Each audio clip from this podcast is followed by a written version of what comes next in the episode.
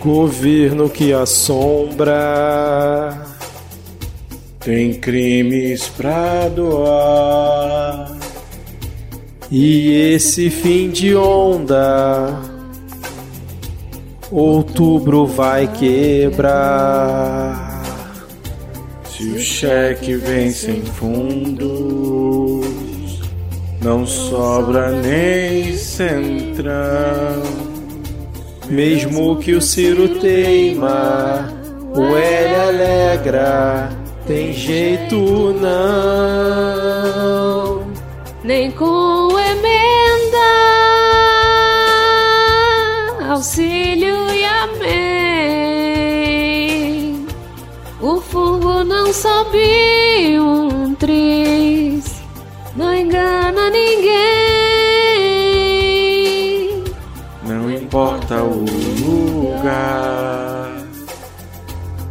tem rainha ou rei. Na ONU fez vergonha, conto de fadas do kit gay. Nem com emenda, auxílio e amém. O fungo não sobe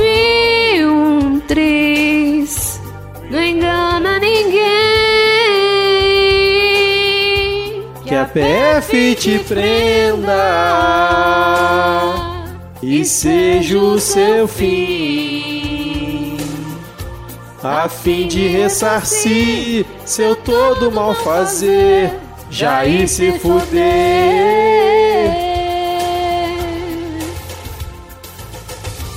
Governo que assombra,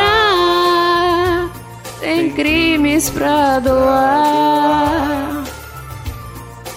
Esse fim de onda, outubro vai quebrar.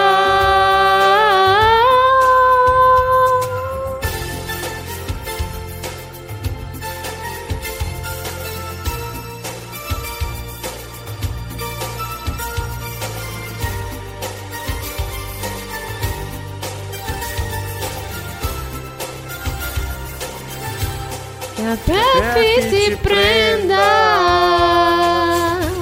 e seja o seu fim, a fim de ressarcir seu todo mal fazer, já ir se fuder, nem com emenda, auxílio e amém. Sobe um triz, não engana ninguém. Que a PF te prenda e seja o seu fim, a fim de ressarcir seu todo mal fazer, já ir se fuder.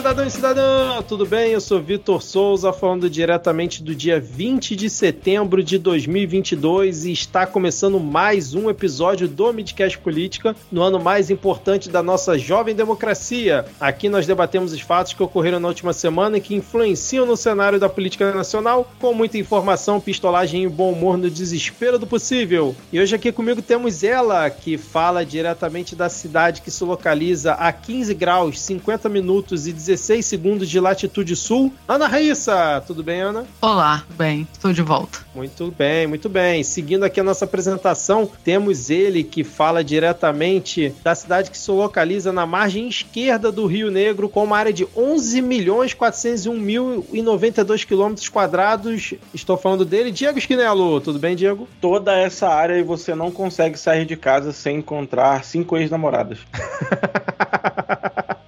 Ai, Olá, ai. bom momento para você que nos ouve. Ai, eu não achei a parte da latitude aqui na Wikipédia, ô Diego. Desculpa aí, cara, mas não tem informação é, aqui. É pouco, é menos é pouco. pouco. Ah, então tá bom. E fechando nosso quarteto de hoje, temos ela que fala diretamente da cidade que se localiza com longitude oeste de 34 graus, 47 minutos e 30 segundos. Thaís Kisuki, tudo bem, Thaís? Olá, não muito bem, tô espirrando que só. Se eu espirrar no microfone, me desculpe, não se assustem. Muito bem, recado dado aqui. Hoje não temos novamente a Adi Ferrer, que está por aí no mundo, e também não temos Rodrigo Hipólito. Lembrando que se você quiser seguir o Midcast nas redes sociais, nós estamos no Twitter com o perfil arroba podcastmid. Quais são as arrobas de vocês? Lá no Twitter, Ana Raíssa, tudo junto com dois N's, dois R's e dois S's. Arroba Thaís Kisuki, Kisuki só com um S, na maioria das redes sociais. E agora em rede de figurinha também. Me sigam lá nas para você pegar figurinhas. Qual é? Tem rede de figurinha? Figurinha que é da Copa? Não, é aplicativo de figurinha de WhatsApp. Sticker. Ah, meu Deus, L, muito jovem. Não, e eu descobri que eu tenho mais seguidores verificado no aplicativo de figurinha do que no Twitter e no Instagram juntos. Então Olha, eu só vou divulgar caramba. minha conta nas figurinhas. Porra, e ganhando 100 seguidores por dia, pô. Passa, passa o, o aplicativo aí depois que eu fiquei interessado. Vou passar, vou botar nas dicas no final. Eu não sabia nem que tinha verificado de, sei lá, rede social de figurinha. De eu não sabia nem que tinha a rede social de figurinha. Vamos começar por aí. eu também não. É um aplicativo, né? Mas aí eles resolveram dar destaque pro pessoal que é artista, que, que cria pra lá e tal. E aí eu entrei, quando eu vi, eu fiz, oxe, eu tenho estudinho de seguidor, eu tenho verificado. Era famoso, é nem sabia. Thaís? Qual é o aplicativo? É sticker.ly. Ah, eu tenho esse aqui. Vou Olha até aí. procurar aqui você. Aí, vai ver Olha a famoso lá também, nem sabe. Não, né? não mesmo. Um homem jovem. E eu sou arroba garoto do Quicão, K-I-K-A-O, porque pão com salsicha é só pão e salsicha. Quicão é um estado de democracia. E de figurinhas também, né, cara? Também, por que não? Aliás, figurinha da Copa do Mundo é um absurdo de cara, que eu conheço algumas pessoas que estão colecionando e, meu Deus do céu, cara. Bom, lembrando aqui que você pode avaliar o Midcast no Spotify, no Apple Podcasts, é sempre importante é, você deixar as suas cinco estrelas para que a gente possa aí é, ficar com a visibilidade visibilidade maior nessas belíssimas plataformas. Inclusive, ó, vou olhar aqui nesse momento como está o Midcast no Spotify. São 417 avaliações, 4.9 é a nossa nota no Spotify. Maldito seja quem Ué, não quem foi? estrelas lá. É, um absurdo, cara, um absurdo. Que ousadia! Pois é, cara. Se você quiser apoiar o Midcast, temos o PicPay. Baixa lá o aplicativo e procura por Midcast. Também tem o Padrim, padrim.com.br barra Midcast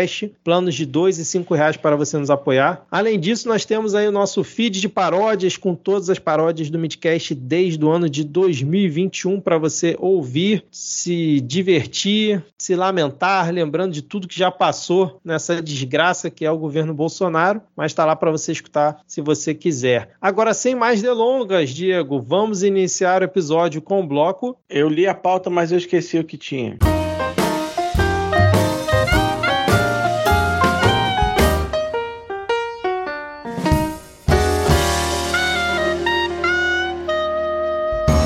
Bom, começamos aqui esse nosso episódio. Um aviso aqui antes: vamos ter dois debates nos próximos dias, até o dia da eleição. O do SBT com CNN, tem um pool ali de veículos, e o da Globo. A princípio, nós não vamos cobrir nenhum dos dois debates, exceto se realmente algum fato, alguma coisa interessante acontecer. Vamos estar atentos, mas não prometemos que vão. Se o Janone sair no soco.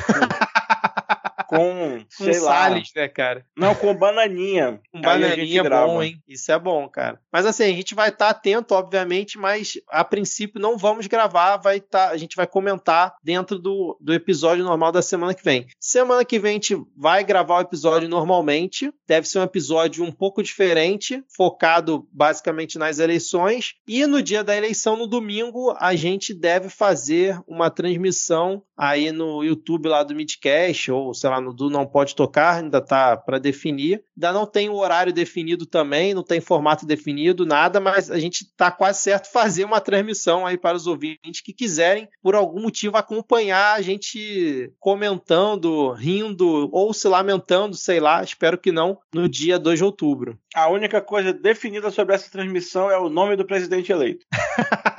e que o Diego não vai conseguir participar, né, Diego? Talvez eu entre ao vivo aí para fazer um, um, alô, porque eu vou estar tá trabalhando na eleição, porque como eu digo, na festa da democracia eu sou o promoter. Muito bom, cara. Então, assim, se você quiser ter mais informações da nossa cobertura, fica ligado lá no nosso Twitter, que é onde a gente sempre informa tudo, beleza? Então vamos lá, vamos começar aqui. Atualização de notícias passadas. O STF referendou a liminar do Barroso, que suspendia o piso salarial da enfermagem, e agora os entes da área de saúde terão 60 dias para esclarecer o impacto da medida, né, que a gente já comentou aqui em outros episódios do piso salarial e após esse prazo o relator, no caso aí o Barroso, vai reavaliar o caso. E aí foram, ó, vamos ver aqui, quem se, não, minto, eu falei que o Barroso era o relator, não, a Carmen Lúcia era a relatora, né? E aí quem votou a favor de manter, né, a suspensão do piso salarial da enfermagem? Carmen Lúcia, Lewandowski, Alexandre de Moraes, Dias Toffoli, Gilmar Mendes e Luiz Fux. E quem foi contra manter a suspensão foi Rosa Weber, Nunes Marques Marques e Edson Fachin. Engraçado que eu não vi aqui o, o André, não, o André Mendonça também, né? O André Mendonça também, também foi contra. Então, nesse momento temos esse impasse, né? Continua suspenso o piso salarial da enfermagem, mas o Pacheco disse que vai tentar resolver essa questão. Teve uma reunião com líderes essa semana para apresentar algumas propostas de como bancar esse piso salarial da enfermagem. E aí tem algumas opções aqui, eu confesso que eu não entendi nenhuma delas, de onde eles vão tirar esse dinheiro para garantir o recurso para as santas casas, para os municípios, para os estados e para o governo federal, mas está rolando essa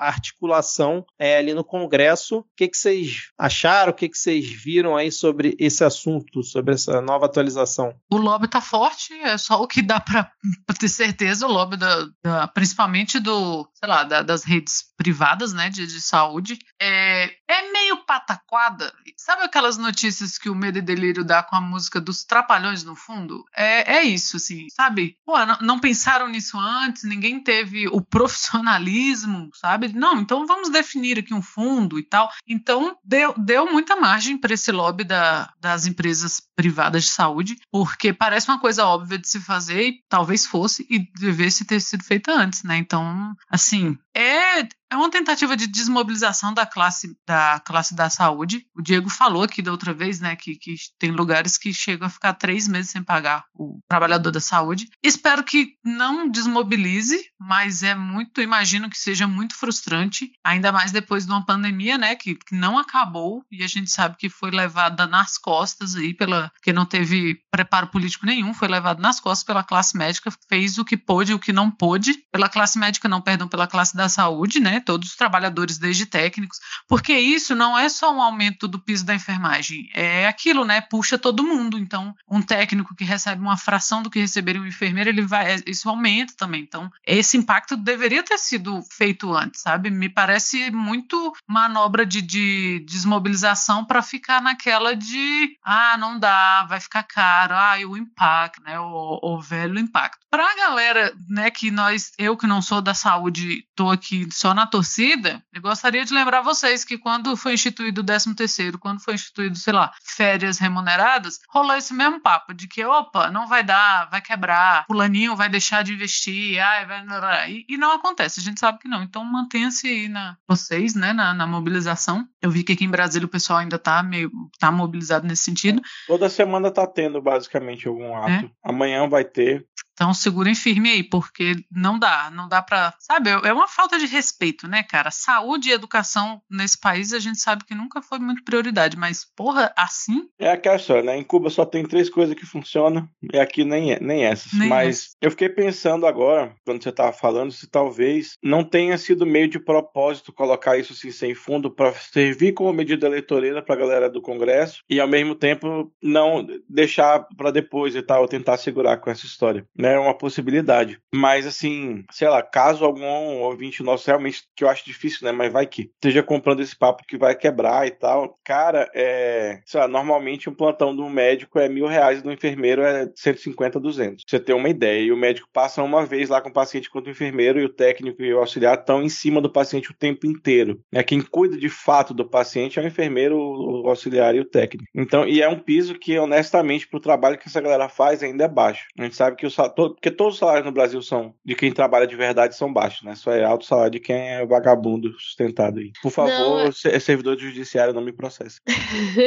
Realmente é, é, é, muito estranho você fazer um projeto e, e não ter a, a, previsão orçamentária, né? Isso é básico. De fato, assim, a impressão que dá é que foi aquela coisa assim para fingir que estavam fazendo esse brincar. Isso foi até algo negociado entre eles mesmo, assim, ó, a gente vai aprovar e tal, mas aí tu quando chegar lá, porque não é, não seria de surpreender não que houvessem combinações desse tipo entre o Congresso e o Supremo. O mais louco dessa história é que eu até já tinha comentado em outro episódio, eles fizeram o projeto, foi até um projeto que o Fabiano Contarato foi o relator, aprovaram no Congresso, aí depois ficaram com medo do Bolsonaro vetar por conta justamente de orçamento e por conta de que ele poderia afirmar que só o poder executivo é que tem a prerrogativa de definir esses pisos. Aí passaram uma PEC para colocar isso na Constituição e mesmo assim chega agora o STF e barra justamente por, por não ter a questão definida do orçamento de como vai financiar esse, esses repasses, principalmente para os municípios e estados. Tem muito município que realmente paga abaixo do piso que foi definido e não tem recurso para poder bancar. Então, assim, fica uma situação realmente muito estranha. Como o Diego falou, parece que foi puramente eleitoreiro para conseguir agradar uma classe muito importante, mas que sabia que no fim das contas alguém ia chegar e ia barrar, caso entrasse junto ao STF. E aí, uma das negociações que está tendo, né, uma das propostas que foi apresentadas é pelo Jean Paul Prats,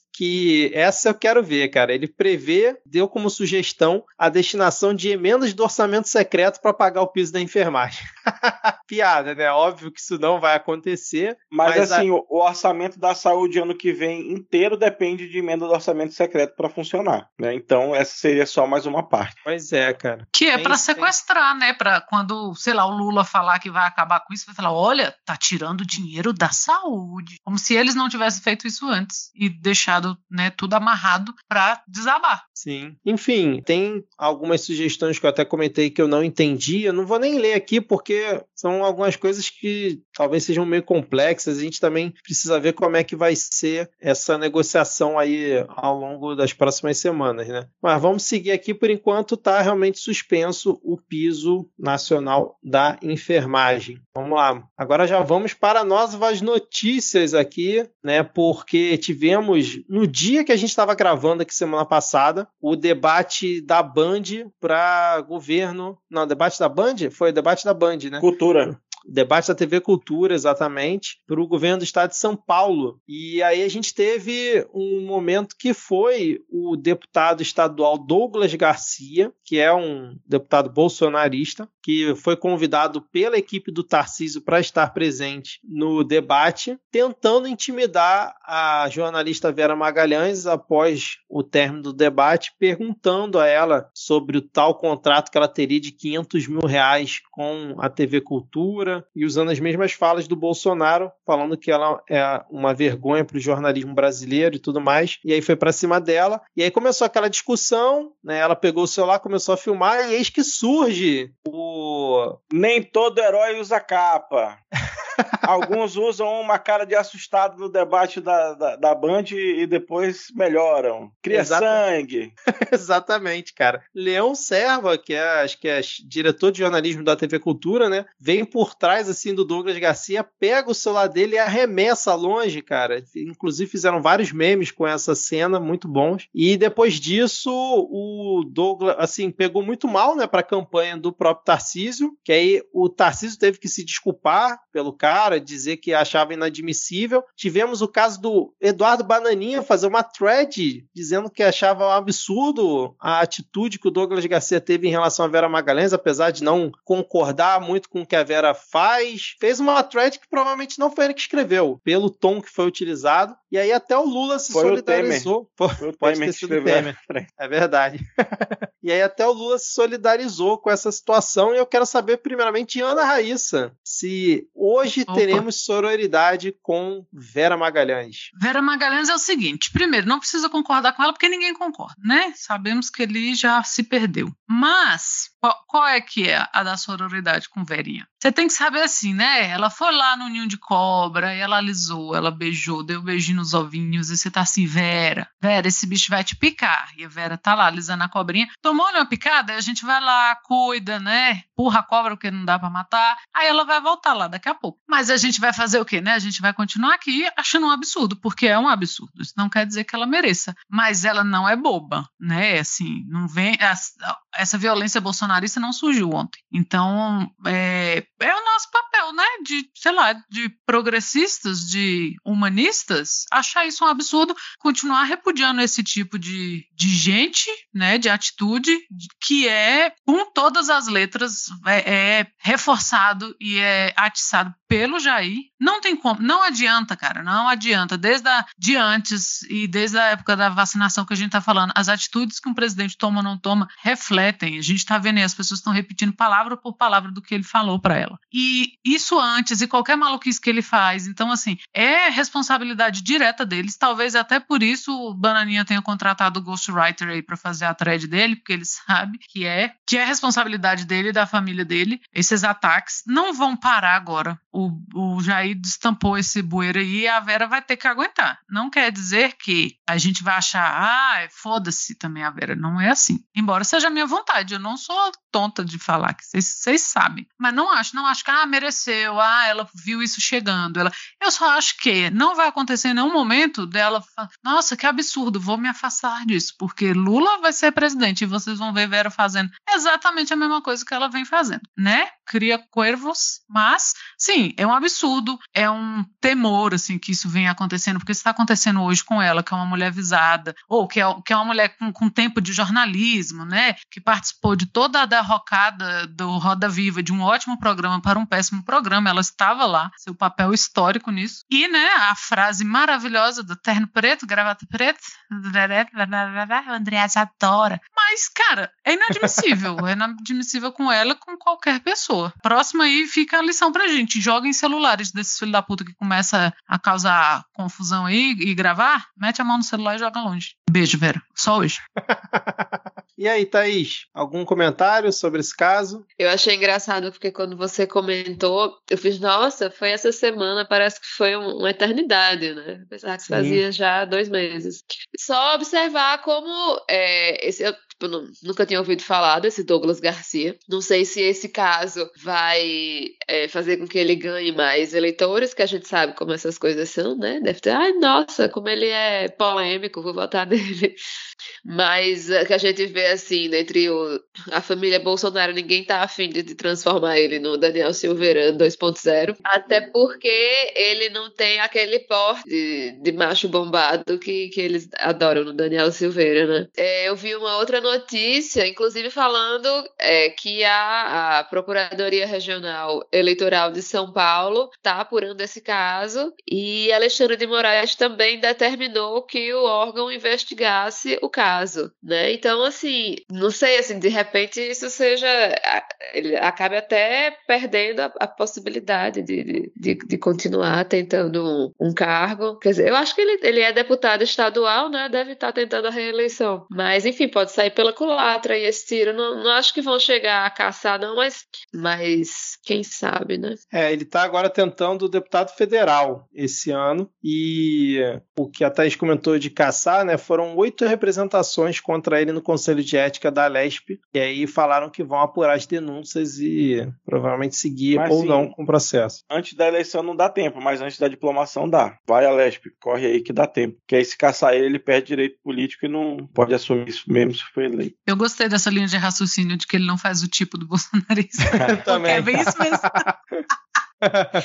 É, lembrando ai, que assim, ai. esse cara parece que ele já teve ah, algum um embate com um bananinha num passado não muito recente, aí tentaram abandonar ele jogando ele no colo dos Weintraub, falando que ele é da galera ali dos Weintraub e tudo mais. Só que, tipo, ele tava no debate a convite do Tarcísio, porque eles são do mesmo partido, então, Nossa. assim, não cola, né? O tanto que o Tarcísio correu para se desvencilhar dele, né? Mas eu achei legal quando saiu a notícia, né, de que o Tarcísio teria ligado pra Vera e falado que, pô, mal conheço ele. E aí depois resgataram fotos deles dois juntos, em vídeo gravado de campanha. Aí o cara vai e manda essa. Não, mal conheço ele. Enfim, vamos lá, vamos seguir aqui, ó. Diego, Exército Brasileiro, glorioso Exército Brasileiro, diz não saber o tamanho do arsenal de caques em cada cidade brasileira. Eu quero a sua melhor cara de surpresa, sua, sua melhor expressão de surpresa com essa notícia. Até para fingir foi difícil, cara. Exatamente. Mas assim, cara. é óbvio que não, né? Mas assim, que não, mas não é porque não dá, porque é, a, teve um pedido aí via lei de acesso à informação para ter essa informação, porque é importante você saber se numa cidade aí de repente de 2 mil habitantes tiver 1.500 armas, né? Pode ser Bacurau, de repente, não sei. Ou... mas aí o exército falou que o banco de dados não está consolidado, eles teriam que abrir de um por um o cadastro das armas, são, são mais de um milhão de armas é, registradas no, no, sistema, né? Desse total, mais de 987 mil estão na mão dos, dos CACs. E eles dizem que isso levaria o trabalho de 12 militares por 180 dias úteis, o que é parece uma questão do Enem, né? Se 12 militares fazem o trabalho de levantar uh, quantas armas por município em 180 dias úteis, um só civil que saiba mexer com o banco de dados leva quanto tempo? Exatamente.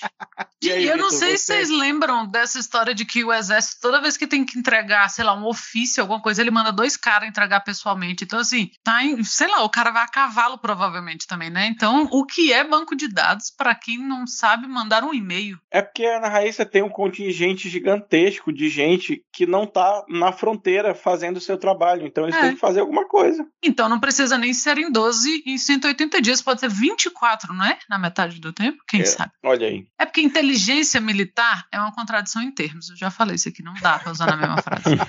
não é o foco. Pois é, né? Tá sobrando militar, você tem tanto militar no governo, tira uns aí, povo da nativa, né? Então não tem o que fazer, bota o povo pra, pra, pra mexer nas coisas. Você não sabe fazer é, programação, pega uma planilhazinha do Excel, vai lá no Google, ó, como fazer cálculo na planilha do Excel. É fácil, até eu que só tirava zero em matemática consigo fazer. Tem um menino de 14 anos com certeza no YouTube ensinando isso. Sim, cara. Não, e o legal Ou então é que um indiano de 40.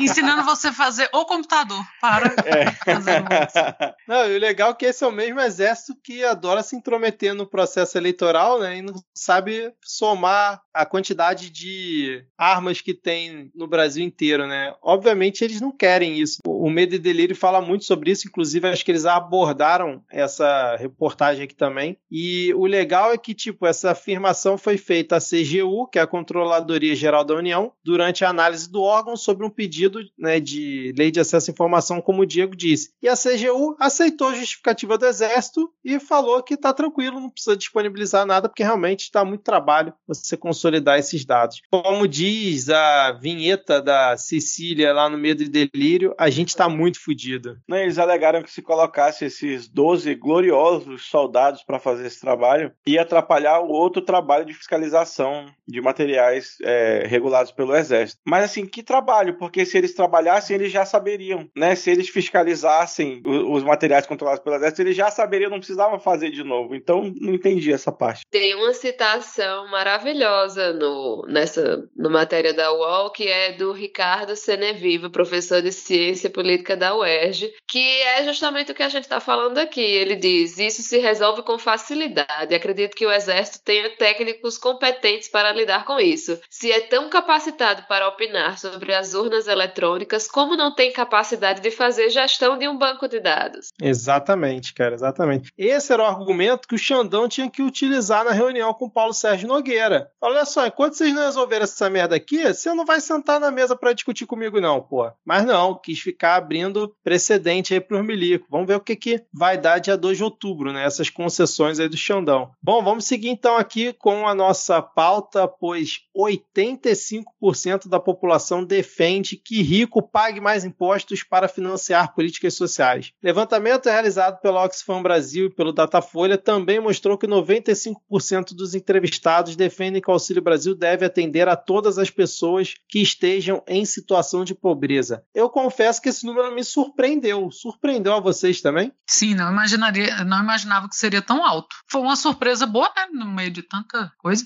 Mas eu costumo pensar que hoje em dia, né, é, já foi comum e corrente no Brasil você ser contra o Bolsa Família à época, né? Você, ah, uhum. ah, Bolsa Esmola, essa coisa de gente psicopata. Mas isso se cristalizou nas nossas sociedades. Ninguém, não tem quem hoje em dia tenha coragem, nem o cara que está fazendo o João Amoedo nessa temporada teria coragem de ir para a televisão falar que, não, olha, a gente vai acabar com auxílio ou com alguma coisa do tipo. Embora eles tenham vontade, mas não é uma coisa mais que você expresse, sabe? Porque foi provado que, que é necessário e na prática é, funciona e tudo. Não sabemos como vai ficar a questão do Auxílio Brasil, né? Porque o Jair usou de moeda aí de troca que não funcionou também para ele. Vamos ver como é que fica. Mas quando você fala em pesquisa, que a pessoa ela não está falando a opinião dela para uma sala de pessoas, mas está falando ali com o pesquisador, eu imaginaria que as, imaginava que as pessoas fariam mais ou menos aquela de não, eu sou contra isso aí, né, né, né. Então me surpreendeu as pessoas terem se expressado tão a favor tanto do auxílio quanto né, da taxação de, de grandes fortunas. Lembrando o Boulos nas últimas eleições para presidente, que falava que não ia chamar o Meirelles, ele ia taxar o Meirelles, né? Tem que taxar 100% a favor. Eu acho que é uma tendência também isso da taxação de grandes fortunas, porque mesmo o liberal mais safado já percebeu que não dá, não se sustenta essa ideia de que você mantenha uma classe média que nem é tão média assim, né? A nossa classe média está muito empobrecida, pagando proporcionalmente muito mais, principalmente em itens de primeira ordem, né, como alimentação, e você tenha desconto em, sei lá, jet ski, imposto de jatinho, essa caralhada, sei lá o que, que esse povo vive, gente rica. Então,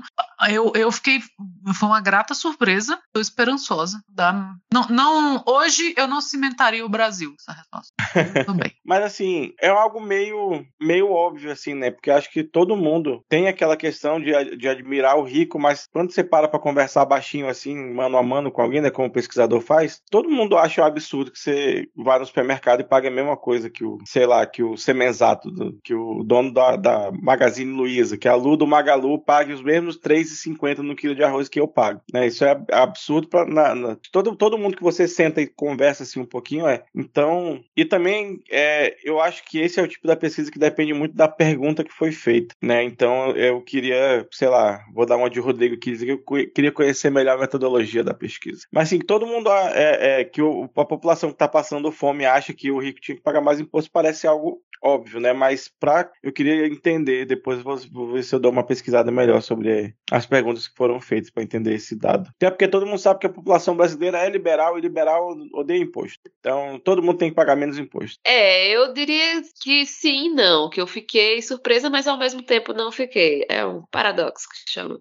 Porque a gente, a maioria da população é lascada, né? Então, quando a gente vai ver, no fim das contas, e, e pensar um pouquinho a gente acaba concordando em muitos aspectos. E assim, eu queria que fosse porque é, o Brasil tá cheio de gente de esquerda, mas infelizmente não é por isso. Eu acho que é mais nesse sentido, assim, o pouquinho assim de nada de, de consciência de classe que a gente consegue ter leva a gente a enxergar que, que sim, milionário, bilionário tem que, que pagar imposto porque eles são ricos explorando a nossa força de trabalho, né? Então tem que ser. Não, concordo total com vocês e acho que a questão do auxílio emergencial talvez tenha ajudado um pouco nessa percepção também da população de uma forma geral de que é preciso você realmente ajudar quem está passando necessidade, né? E não com aquele papo de antigamente que muita gente usava para criticar o Bolsa Família, né? O próprio Bolsonaro cansou de meter o pau no Bolsa Família e agora tenta usar o Auxílio Brasil para se reeleger, né? Mas vamos lá, vamos seguir aqui falando em dinheiro. A gente teve uma reportagem que saiu hoje na Folha de São Paulo, onde o publicitário Beto Viana afirmou que foi contratado para fazer uma pergunta previamente acordada lá no cercadinho do Bolsonaro. Ele foi, teria sido contratado pelo site bolsonarista Foco do Brasil. E não sei se vocês lembram, quando o Mandetta deu aquela entrevista para o Fantástico, ali bem no iníciozinho da pandemia, que logo depois ele foi demitido, no dia seguinte, no cercadinho, perguntaram para o Bolsonaro se ele tinha visto a entrevista. E aí o Bolsonaro falou: Eu não assisti, eu não assisto a Globo. E aí depois esse vídeo viralizou e tal. E esse Beto Viana afirmou nessa reportagem aqui da Folha de São Paulo que ele foi contratado para isso, recebeu cerca de R$ 1.100 e depois ficou indo no cercadinho por mais algum tempo para fazer ali coro junto com a galera que estava lá, inclusive cobriu manifestação. Ele tinha sido contratado para receber dois mil reais por esse site e depois foi dispensado. Inclusive falou que alguns seguranças ali já o reconheciam e falavam: ah, isso aí é dos nossos, pode deixar passar. Então, assim, surpreendendo um total de zero pessoas, a gente tem agora um relato com print de zap, tudo que foi publicado na reportagem, mostrando que realmente, se não todo mundo, mas uma parte do cercadinho que fica ali batendo palmo o tempo inteiro para o Bolsonaro, ou é contratado, né, ou tá tudo armado para justamente levantar a bola para ele depois ficar fazendo o recortezinho pro Zap, né? Para você ver que o desemprego tá tão grande, tão desesperador que a pessoa se submete a qualquer coisa para botar comida na mesa, inclusive aparecer apoiador do Bolsonaro, olha aí. Mas é aquela coisa do bolsonarismo, né? Ou você tá enganando alguém ou você tá sendo enganado, não tem outra saída. Não, não tem assim.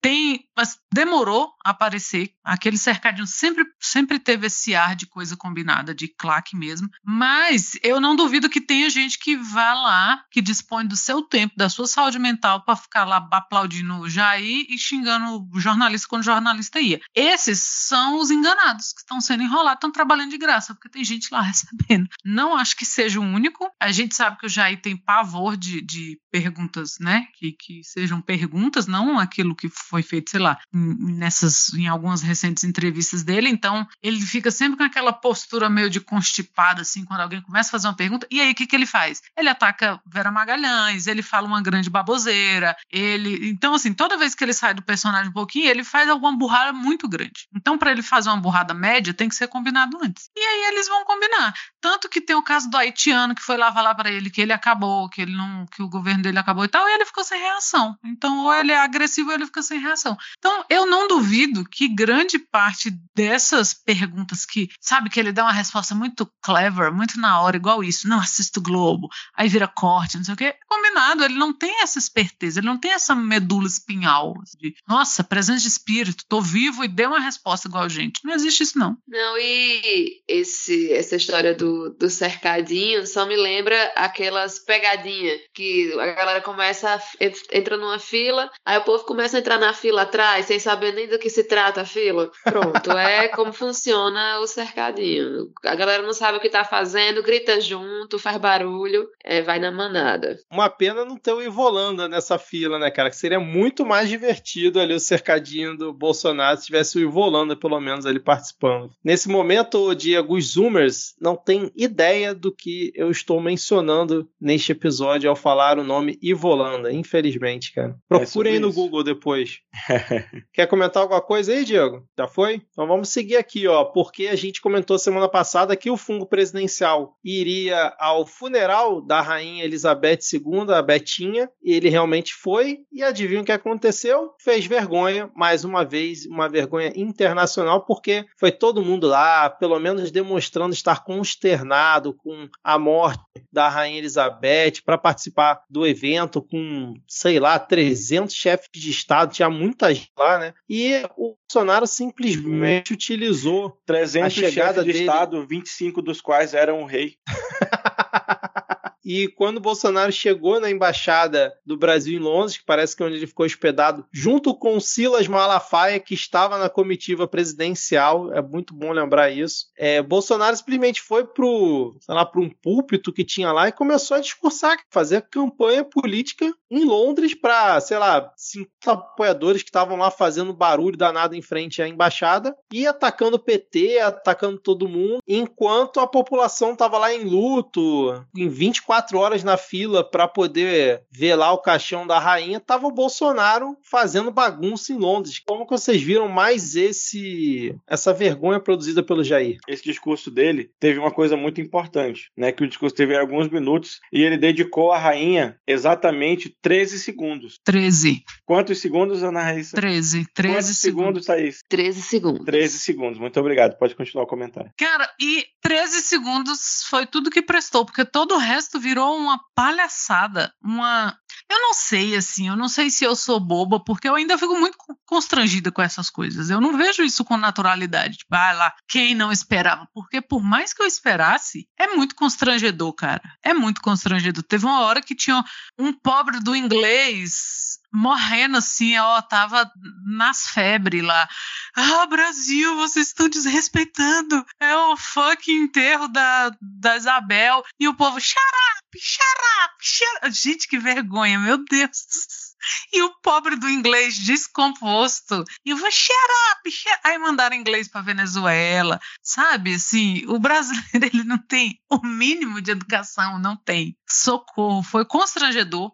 Atenção, Sabe? jornalistas da British Broadcasting Company, vocês não são bem-vindos em Londres. Em Londres, é. Nossa, foi um show de ignorância da parte dele, da parte da claque dele. Sabe, um é burral do que o outro. Micheque, brega. Gente, a mulher tava de preto, a mulher tava de pérolas e ela estava breguérrima, breguérrima, o tom da base errado, a cara amarela.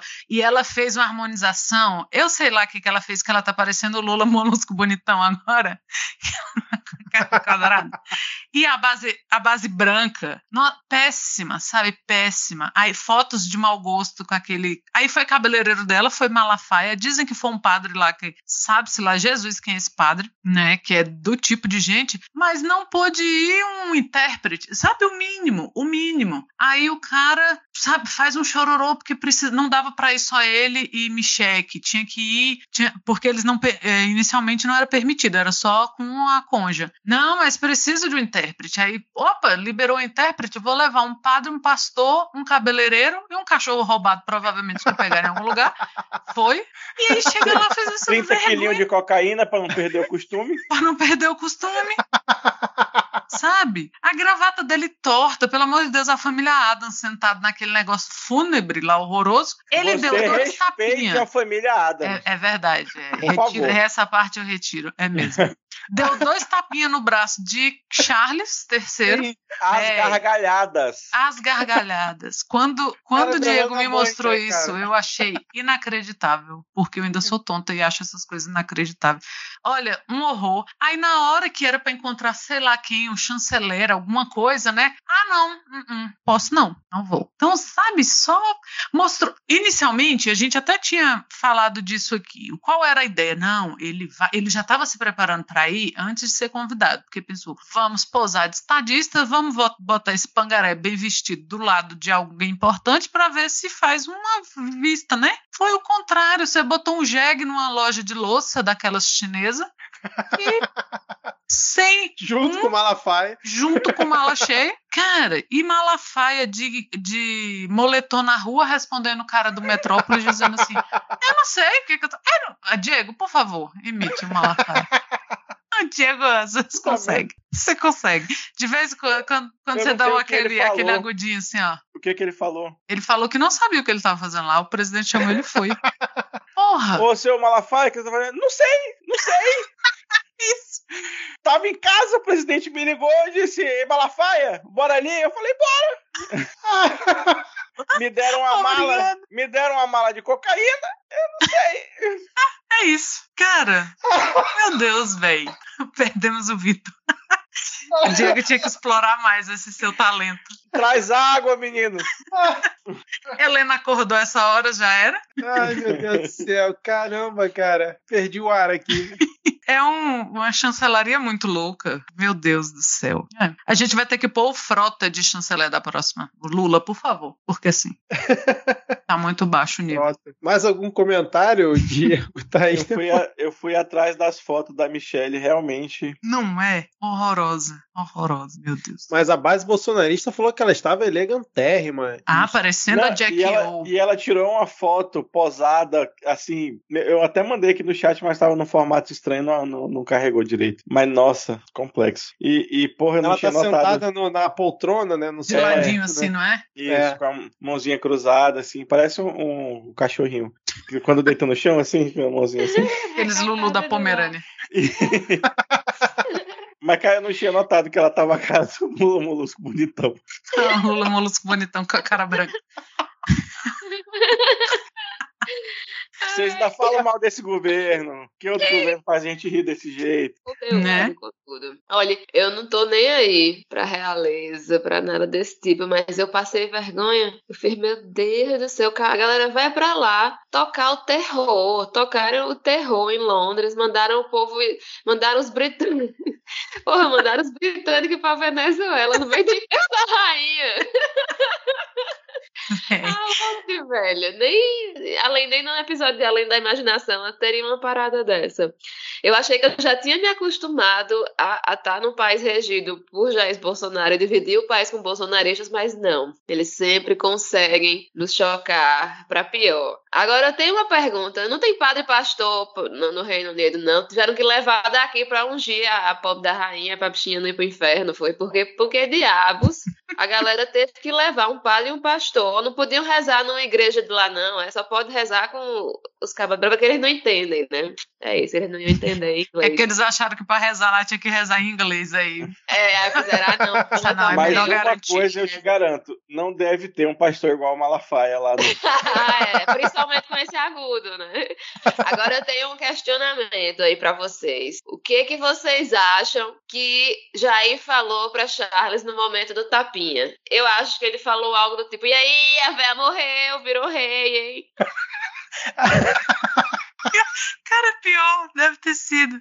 Com certeza. O melhor comentário que eu vi foi, acho que foi no Sensacionalista, nem lembro, dizendo que ele foi lá descobrir como é que o Charles ganhou a eleição três vezes. era o Charles terceiro.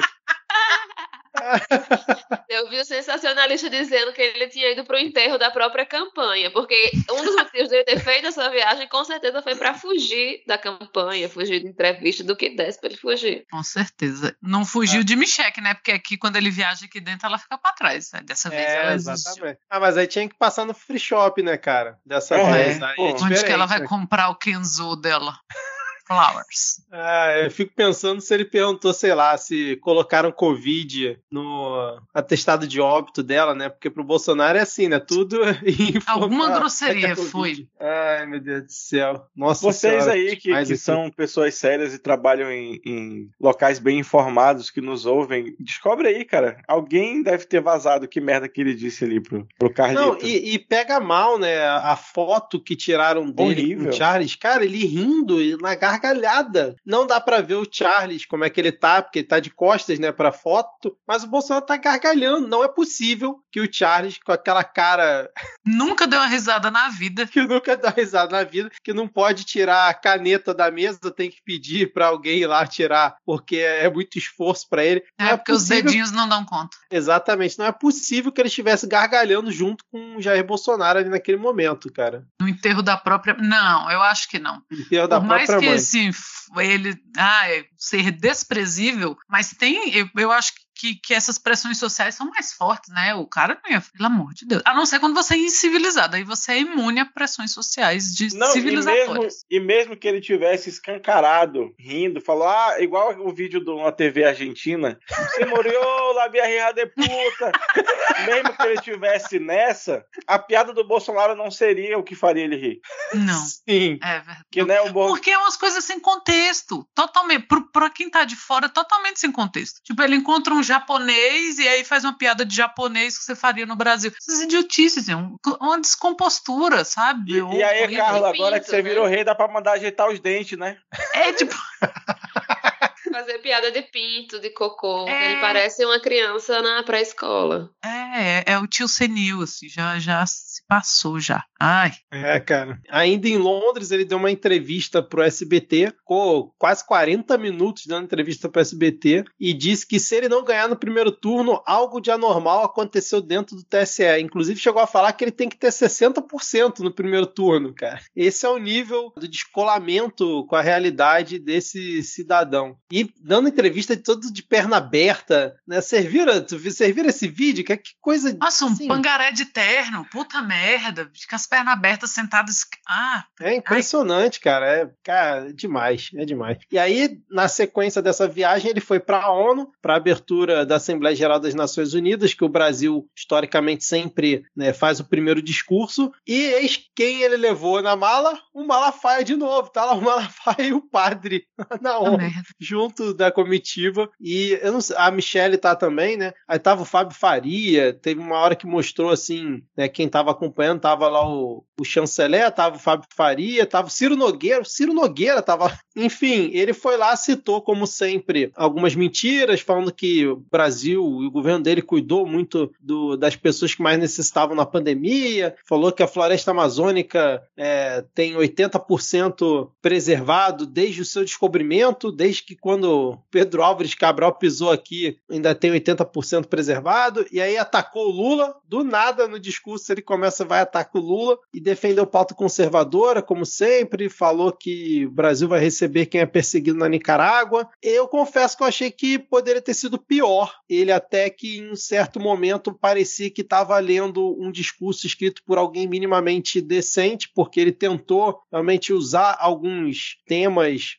que tem a ver com a pauta internacional, mas no geral foi a mesma loucura de sempre, né? Igual nos outros anos que ele já fez na ONU. Não sei se vocês chegaram a ver esse discurso hoje dele. Infelizmente, né? A gente come da lata de lixo da notícia. Eu falei, teve uma hora que eu falei, ai, tô sem coragem, mas eu acabei vendo. Achei também menos mal, tava menos desesperado por atenção, eu acho, sei lá, sei o que que fizeram, tava dopado, tava alguma coisa aconteceu nesse caminho de lá do, de Londres para lá, mas eu achei, assim, ele falou do Lula para mostrar o total desespero dele, né? Até porque a gente já tem notícias de matérias internacionais sendo escritas falando da necessidade de Lula ser eleito e tal, e aquele cara que escreveu aquele livro lá do Como morrem as democracias, como as democracias morrem, o pessoal tá relembrando falas dele, meio que para defender né, uma união aí, a famosa Frente Ampla, que né, a, a mídia só não esperava que a Frente Ampla ia ser né, minimamente à esquerda. E aí tá, agora não chamam mais de Frente Ampla. Agora é Lula que é vencer no primeiro turno. É, mas achei menos mal, achei um desgosto. Num, assim, menos mal não quer dizer que tenha sido minimamente bom, foi um desgosto,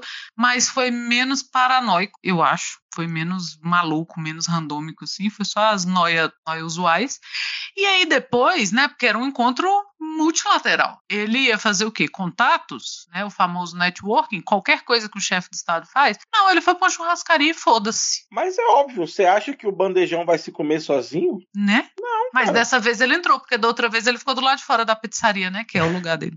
Ele tá fazendo que nem eu fazia quando eu era adolescente, que eu rejeitava as pessoas na escola antes que elas pudessem me rejeitar. Então ele nem tentou falar com ninguém. Ele já foi-se embora comer o churrasco porque não tinha como o boi sair correndo dele como os chefes de Estado correm, né?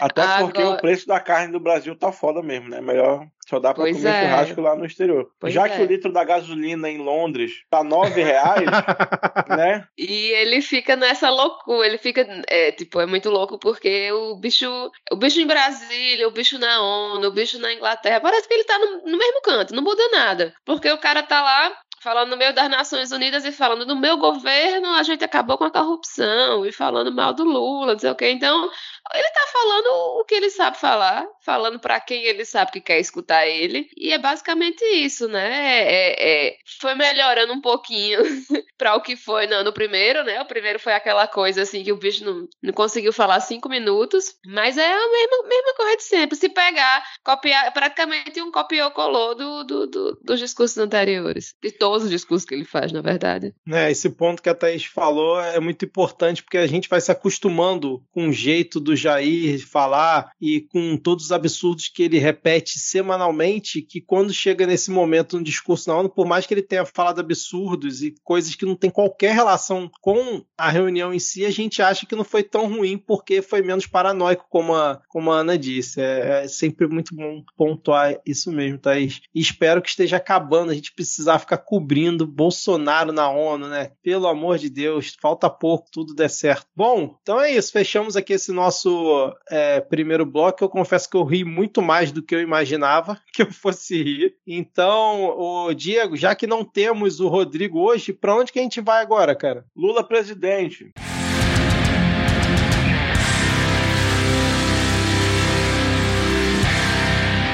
Enfim, vamos começar então esse nosso bloco falando sobre mais uma notícia de violência política e uma violência que mais uma vez terminou em tragédia, pois a vereadora Cléris Relevante do PT, que é vereadora na cidade de Salto do Jacuí, ela sofreu um atentado, foi perseguida por um produtor rural bolsonarista e aí o cara foi com, com toda no carro dela, bateu a, atrás do carro dela, né, causando um acidente e aí depois depois ele fugiu, tinha uma patrulha, acho que da PM, perto de onde foi o acidente. Ela relatou o acidente para a patrulha que foi atrás do cidadão e na fuga o cara conseguiu bater com o carro e morreu no acidente. Então, assim, mais um caso muito louco próximo aí das eleições envolvendo provavelmente, a gente não tem certeza porque né, o, o cara acabou morrendo, mas provavelmente um atentado a uma pessoa que tinha ali o adesivo adesivo do PT no carro, justamente por demonstrar né, que era uma pessoa de esquerda e pelo que diz nas reportagens que tiveram sobre esse caso, o cara era realmente bolsonarista e causou essa situação e acabou vindo a óbito. Mas assim, mais um caso muito louco de agressão, provavelmente por questões políticas, né?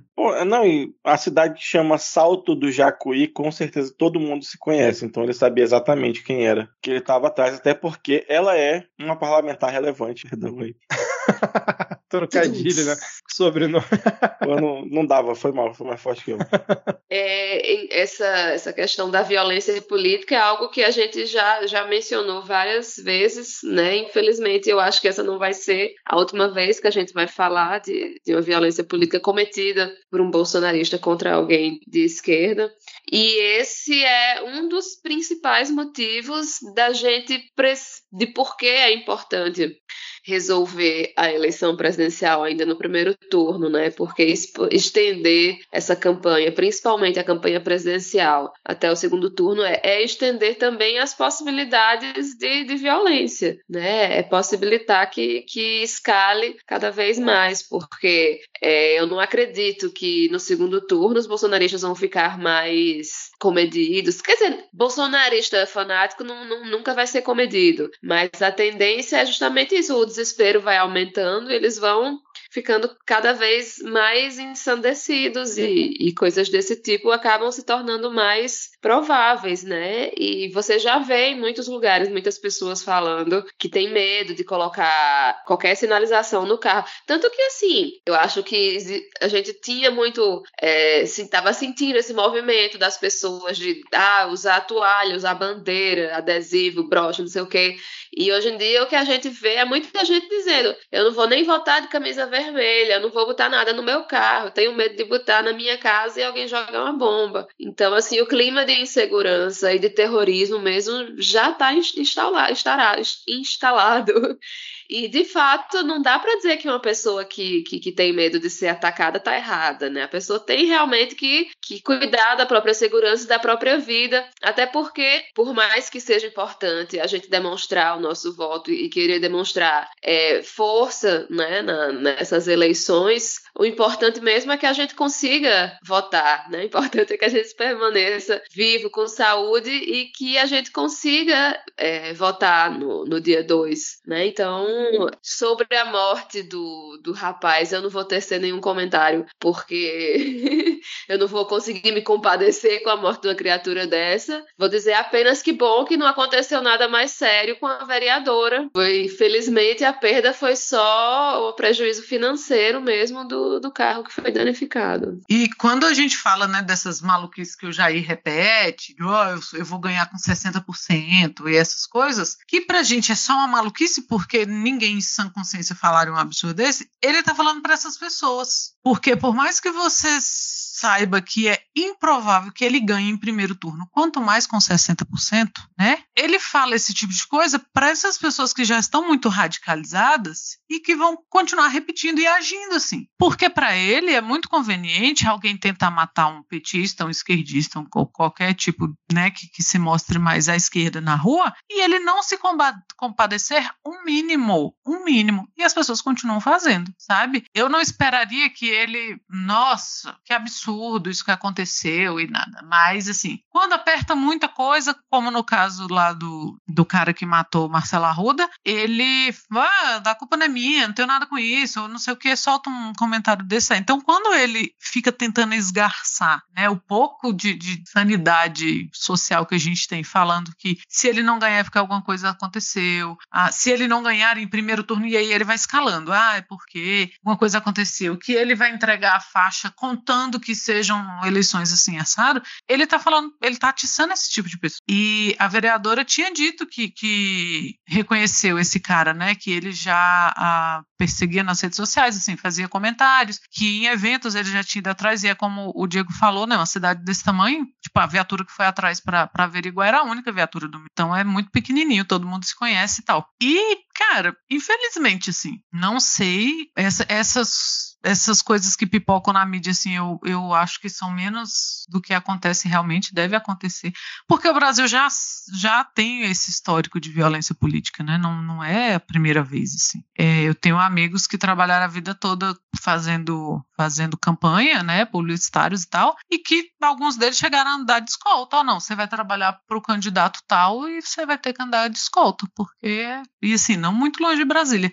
Então essas coisas já acontecem, a gente só não pode normalizar, né? É, é uma pena que isso aconteça, é uma pena para os dois lados, mas vou fazer como Thaís também, vou me abster, aquele momento que é melhor ficar calada. E aí, seguindo nessa esteira, a diretora do Instituto Datafolha estava relatando né, que desde o dia 7 de setembro tem aumentado exponencialmente a hostilidade que os pesquisadores e pesquisadoras têm sofrido na rua, né? Gente não querendo responder, agredindo com palavra, até tem caso de, de agressão física aí contra entrevistador do, do Datafolha, e, e aí é foda você refutar a pesquisa, né, cara? Você, ah, olha o cara do Datafolha e não vou responder, aí o seu voto não conta na, na pesquisa, você fala, ah, eu não acredito na pesquisa. Porra.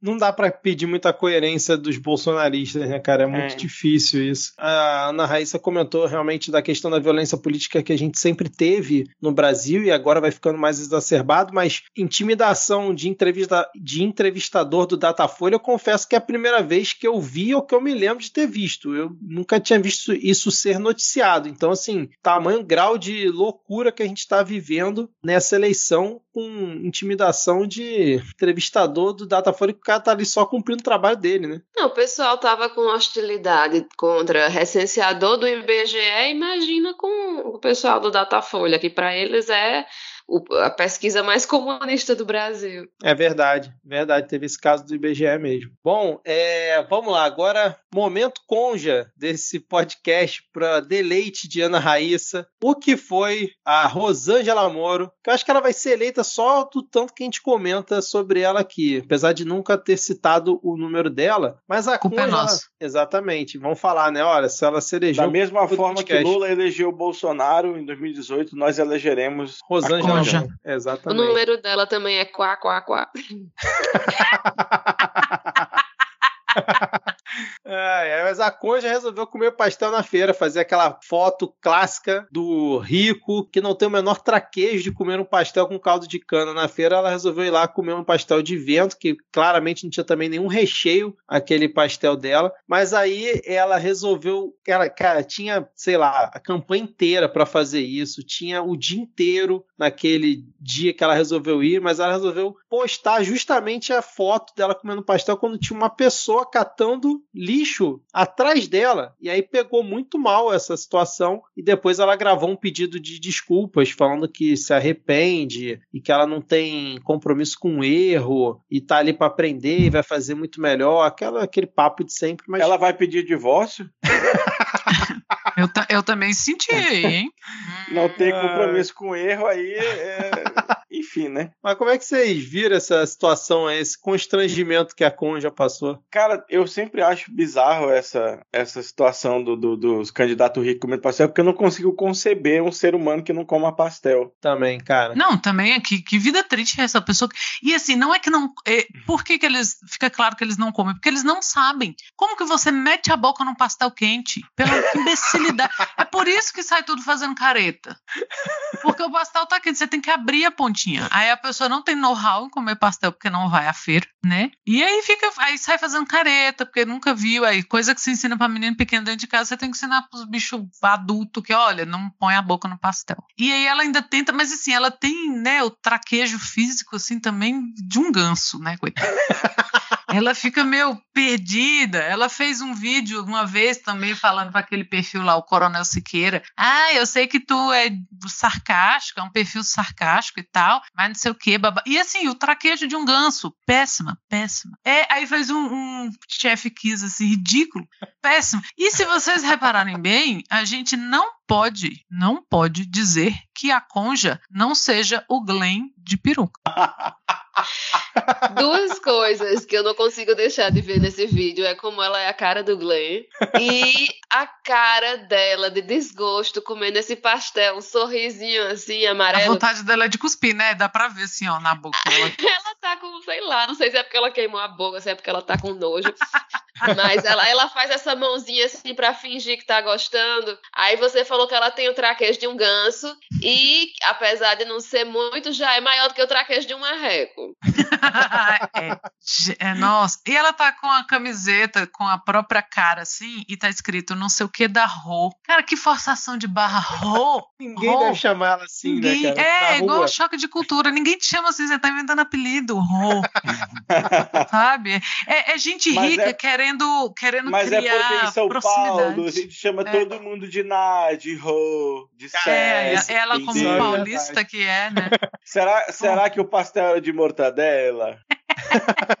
Ai, Paulo, péssima. É, e o vídeo que ela fez de desculpa, né? Assim, não sei se vocês perceberam que ela tava sem maquiagem, meio colheira para mostrar um sofrimento. No parque, tipo num parque, assim. É, sofrida. Ai, pobre conja, viu? Pobre não, porque ela tá entrando nessa porque ela quer. Porque ela mostrou que não era lá muito boa das ideias quando ela tirou aquela foto usando a máscara do Moro.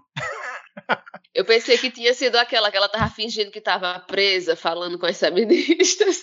Nossa, puta é mesmo, tem essa aí. Não, e a foto Gente... da mesa, postando a mesa pro, ah, pro Moura chegar. É, hum, é verdade. Tá vendo? Ela não tá nessa de desentendido. escolham qual é o melhor momento da Rô. É verdade, tem um quadro Melhores Momentos da Rô. Cara, é porque é absurdo, absurdo. É, assim, fica a promessa de campanha do, do Midcast. Caso ela não se eleja, a gente talvez ano que vem a gente possa botar esse quadro de humor aqui, melhores momentos da Rô. É. pra ficar não, porque a gente, a gente pode fazer algo muito melhor que é esquecer que ela existe, por exemplo. Também, também.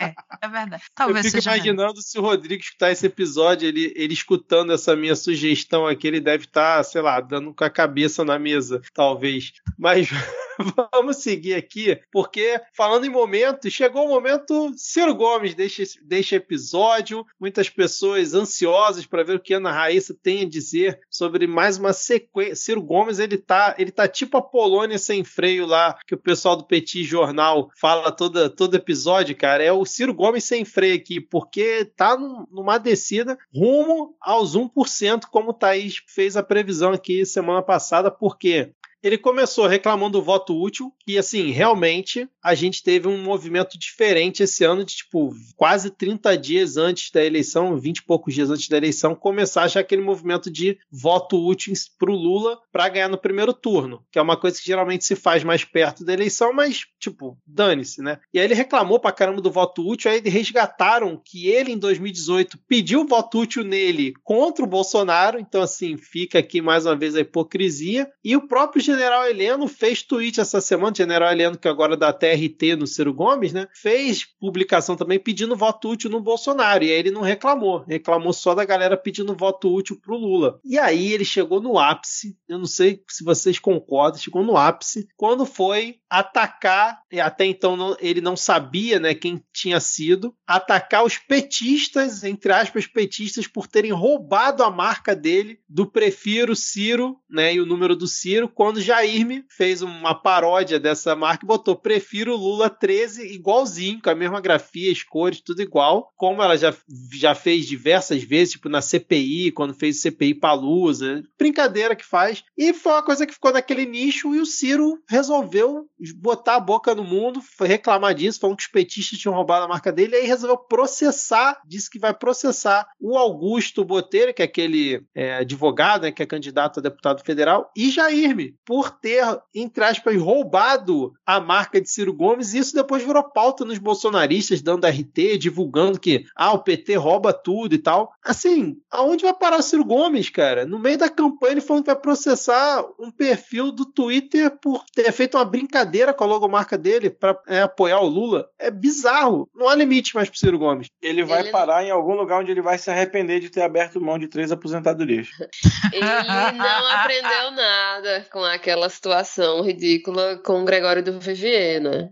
Nadinha. Esse foi o. Eu acho que esse, esse, esse lance da Jair talvez seja assim, top 3 momentos Ciro Gomes. Com certeza. Meu Deus. E não, aí ele ligou o randômico aí, e começa com essas falas rasteiras do o PT rouba tanto que roubou até logo. Sabe, nossa, ele apelou pro baixo, assim, pra, pra coisa mais. Pro, pro discurso bolsonarista, não tem outra, assim. O discurso bolsonarista do PT rouba tanto que roubou até não sei o quê. Aí teve uma história de uma logo, de uma marca gringa que ele quis botar no bolo e dizer que a campanha do Lula tinha roubado. Aí, cara, quando o sujeito chega a ponto de não entender que sátira é sátira, e eu não tô falando daqueles tipos de violência que a gente tem que a pessoa fala um absurdo e depois fala que é brincadeira. Eu tô falando de sátira. Quando a pessoa não percebe o que é uma sátira, como não percebeu com, com Greg News, como não está percebendo agora no Twitter, já era. Já era pro cara. Não, não tem salvação, não tem para onde ir. Ele, a essa hora, ele está a 22 quilômetros mais perto do magma da Terra, porque ele está se afundando. Não tem saída. Eu vi que o Tico Chupa Cruz estava lá, opa, só, só, é o apelido que a gente chama ele aqui em casa, quando vai falar dele é Tico Chupa Cruz.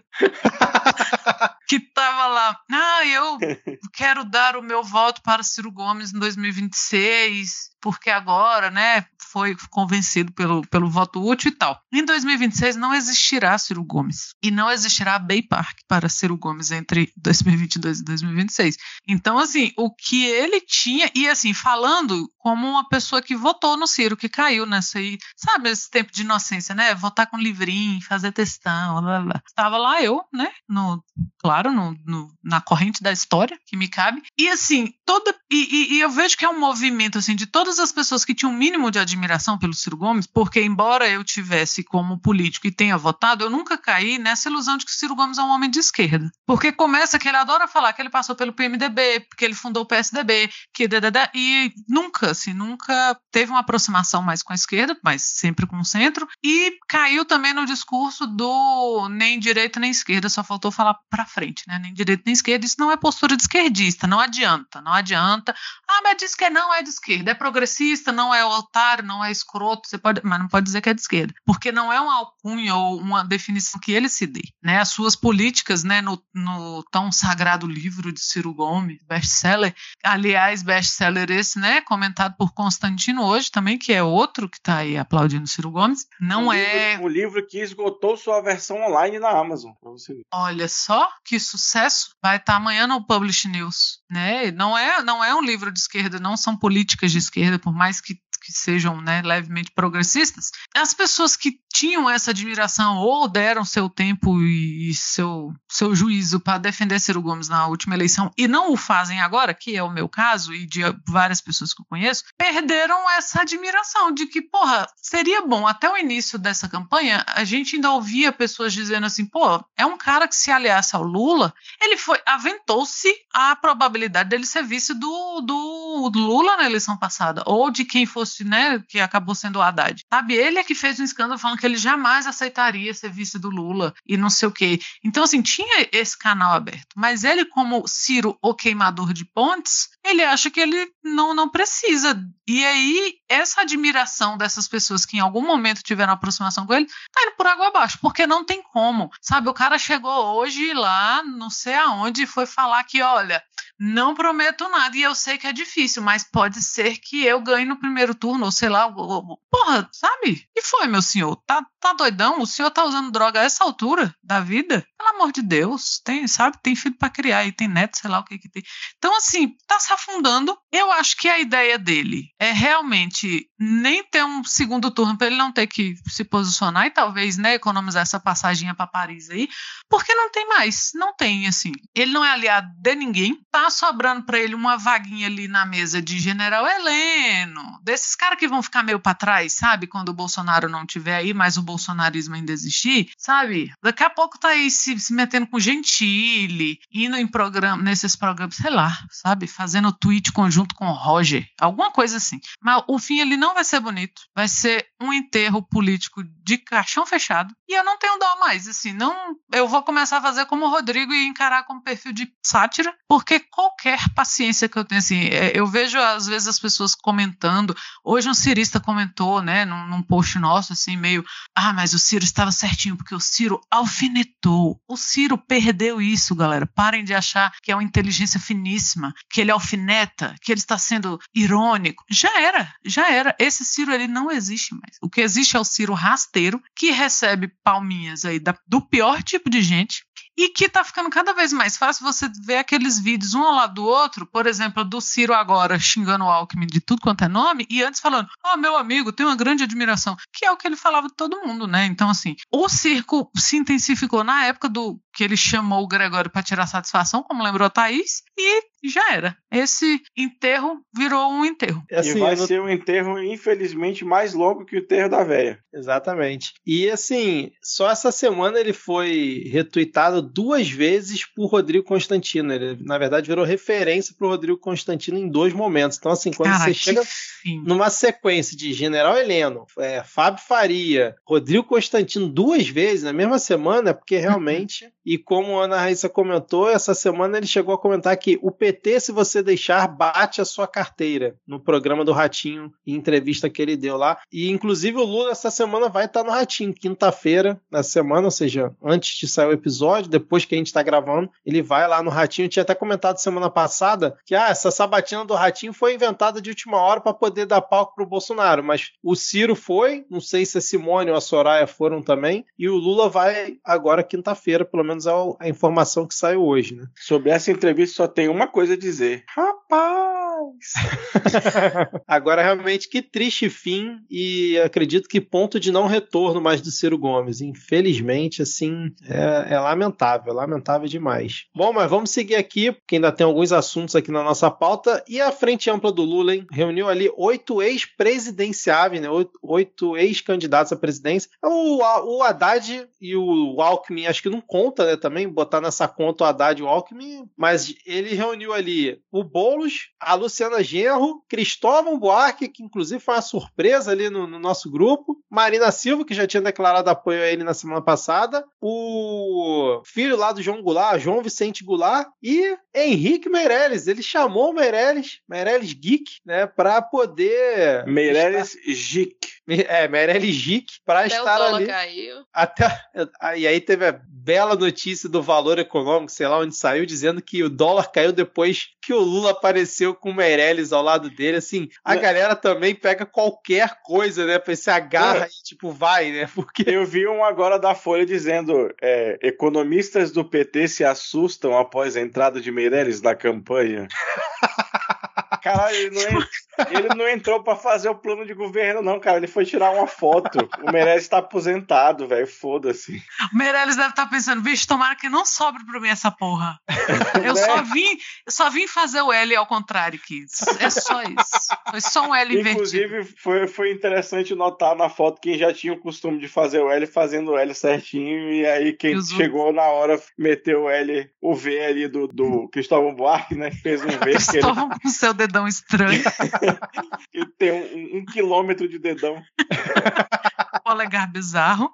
Cristóvão, esse que teve a oportunidade, não sei se já aconteceu em outros lugares, mas de ser desvotado no campus da UNB e ficou ofendido. Tu ficou puto no Twitter, foi na UNB da Chilique, porque o pessoal fez um, uma urna no, lá no, no ICC e colocou, ó, desvote aqui no Cristóvão quando ele apoiou o golpe. E ele ficou puto real. E aí ele ficou ofendido, que ele falou que nunca imaginaria que a UNB faria isso com ele. Blá, blá, blá. Foi belíssimo. Já tive a oportunidade. que a UNB também nunca imaginaria que ele ia virar o que ele virou. Porra, nenhum de nós, né, gente? Mas e aí, finalmente temos uma, entre aspas, frente ampla, um contraponto ao Não, Bolsonaro? Como, como, toda frente ampla, você olha para ela dá nojo, então tá certo. é, é, temos uma frente ampla. Se você olhar e não der assim, tipo, aquele, sabe aquela gotinha de gomito que volta, ups, se não der isso, a frente não tá ampla o suficiente, a partir de agora ela tá. Não, e aí eu até coloquei na pauta aqui uma outra imagem que circulou essa semana, que foi o Haddad é, em Araraquara, onde ele tá, tipo, acho que num mercadão, alguma coisa assim, tomando um café ao lado de Geraldo Alckmin, Marina Silva e Márcio França, mais ao fundo, que eu até comentei lá no Twitter, que é uma cena que eu não esperava ver se me contasse em 2018, depois da eleição, falando assim, ó, em 2022, daqui a quatro anos, você vai ver num bar, é, é piada do bar, né? Entram num bar, Geraldo Alckmin, Marina Silva e Haddad. O que aconteceu? Estão na mesma mesa. Festa estranha mesa. com gente esquisita. Exatamente. Então rolou esse momento. Então, assim, esse ano de 2022, o roteirista não tá pra brincadeira. Mas a cabe gente... notar que a Marina tá com copo, o Haddad tá com copo e o Geraldão tá sem tá nada, né? né? Ele tá pedindo ainda, pô. Ele tá falando. Ah, tá bom, tá bom. Olha, maledicência Pingada. com seu vice. Ele tinha acabado de chegar e estava pedindo. E aí também rolou uma divulgação do IPEC, também já tinha rolado da Quest, que é aquele outro instituto que faz pesquisa também para presidente, mostrando que o voto envergonhado no Lula é maior do que o voto envergonhado no Jair Bolsonaro, que é uma coisa que a gente até alguns programas atrás chegou a comentar superficialmente sobre isso, e aí realmente os institutos vieram com essa informação de que, pelo levantamento deles e a metodologia que eles aplicaram, o voto envergonhado no Lula tá mais constante né, nessas pesquisas. Pode vir, mano. Fecha o nariz, fecha o olho. O importante é meter 13 e confirma na urna. Se quiser negar depois, nega. Foda-se, caguei, mas vamos lá. É sobre isso. Exatamente. E aí a gente teve também Lula, como eu já comentei, dizendo que vai no ratinho essa semana, mas desistindo do debate do SBT, do pool, junto com o CNN e tudo mais, que vai ter agora dia 24 de setembro, no sábado, e o Bolsonaro parece que vai. Então vai ser um debate que realmente a gente tem que prestar um pouco de atenção, porque o Lula com certeza vai ser bombardeado por todos os candidatos. Eu acredito até que Simone Tebet, que foi para o confronto ali com Jair no debate da Band, queira aproveitar para atacar o Lula, já que ele não vai estar lá, e o Ciro Gomes vai cara. Vai nem tá dormir. Tá na festa. Vai nem dormir, é. exatamente. Então... Mas eu acho que a Tebet não vai atacar muito o Lula, porque eu acho que ela não quer também. É... Perder a né? boquinha né? no ministério. Não, nem, nem, talvez. Mas eu penso é, assim é que MDB, talvez. Né? que talvez na questão de rejeição mesmo, né? Querendo ou não, é, possa trazer uma rejeição para ela se ela se ela quiser pegar o, o voto né, do pessoal mais de, de... Até que quem vota em, em Simone Tebet geralmente não, não gosta de Lula mesmo, mas. Mas eu vi que tem uma galera aí, viu? Uns 2% que talvez seja metade do eleitorado dela, no segundo turno iria, supostamente, de Lula. Então eu acho que é muita gente para ela arriscar, assim. De... Ainda mais que depois não vai ter cargo, né? Ou então ela ia atacar o Lula dessa Mas forma. Ela não tá no e meio aí... do mandato, não? Mas ela não teve que sair? Não, Ou vai ela, continuar? Não, ela não, sair, não. não ela que tá no segundo. Ela tá na segunda parte do, do ah, mandato. Ah, é verdade. É, Por isso que ela fez essa graça, pô. É, verdade. Por isso que tá aí de gracinha. E depois, vamos dizer que, sei lá, um eventual segundo turno que não vai acontecer, tô aqui só no wishful thinking, é, ela declare voto ao Lula. A galera vai ficar pegando esses vídeos, sacou? Então tem que pensar, assim, a, tá na internet TV para sempre. É, agora, esse debate tem que ver aí se o assoalho do, do SBT tá bem equilibrado e tal, porque vai pender tanto para a direita que é capaz de afundar. Vai, que merda. Pois é, chamaram até o candidato do PTB, que ninguém tem ideia de quem seja, que entrou ali no lugar do Roberto Jefferson, convidaram ele pro debate. Surreal isso. A merda, viu? Enfim, mais algum comentário aí sobre Lula, frente ampla? Podemos seguir. Vambora, seguindo então. Comentário rápido aqui que o Jornal Nacional, cara, que ponto chegamos, precisou parar o momento do seu noticiário para mostrar que bolsonaristas estão fazendo vídeos deepfake onde mostram William Bonner e a Renata Vasconcelos como se estivessem anunciando uma pesquisa IPEC que daria o Bolsonaro na frente. Já tinha rolado isso umas duas, três semanas atrás, agora fizeram de novo. E aí o Jornal Nacional teve que mostrar essa informação, explicar o que, que se tratava para poder dizer que não, que o Bolsonaro não está na frente de pesquisa nenhuma. Então, assim, a que ponto chegamos, né? Que era Inclusive, uma. É, termina, termina. Não, eu quero falar que era uma preocupação que muita gente tinha antes da eleição que teríamos muitos vídeos de deepfake, que essa seria uma campanha com muita utilização disso. E eu confesso que eu praticamente não vi, tirando essa questão das pesquisas do, do Jornal Nacional, a gente não teve deepfake, por exemplo, atacando outro candidato. Né? É, não que eu tenha visto, mas eu ia comentar que, já que a gente está falando do Jornal Nacional, que tá muito legal a série que eles estão fazendo sobre a Constituição, porque não é nada demais, é literalmente explicando artigos da Constituição e já é suficiente para deixar o bolsonarismo puto e, e só isso já vale. É engraçado, né? Porque bolsonarista diz que não acredita em pesquisa, não sei o quê, mas está o tempo todo querendo, de algum jeito, fazer com que as pesquisas digam o que eles querem que digam, né? E, assim, eu achei importante essa, esse momento no Jornal Nacional, porque, de fato, assim,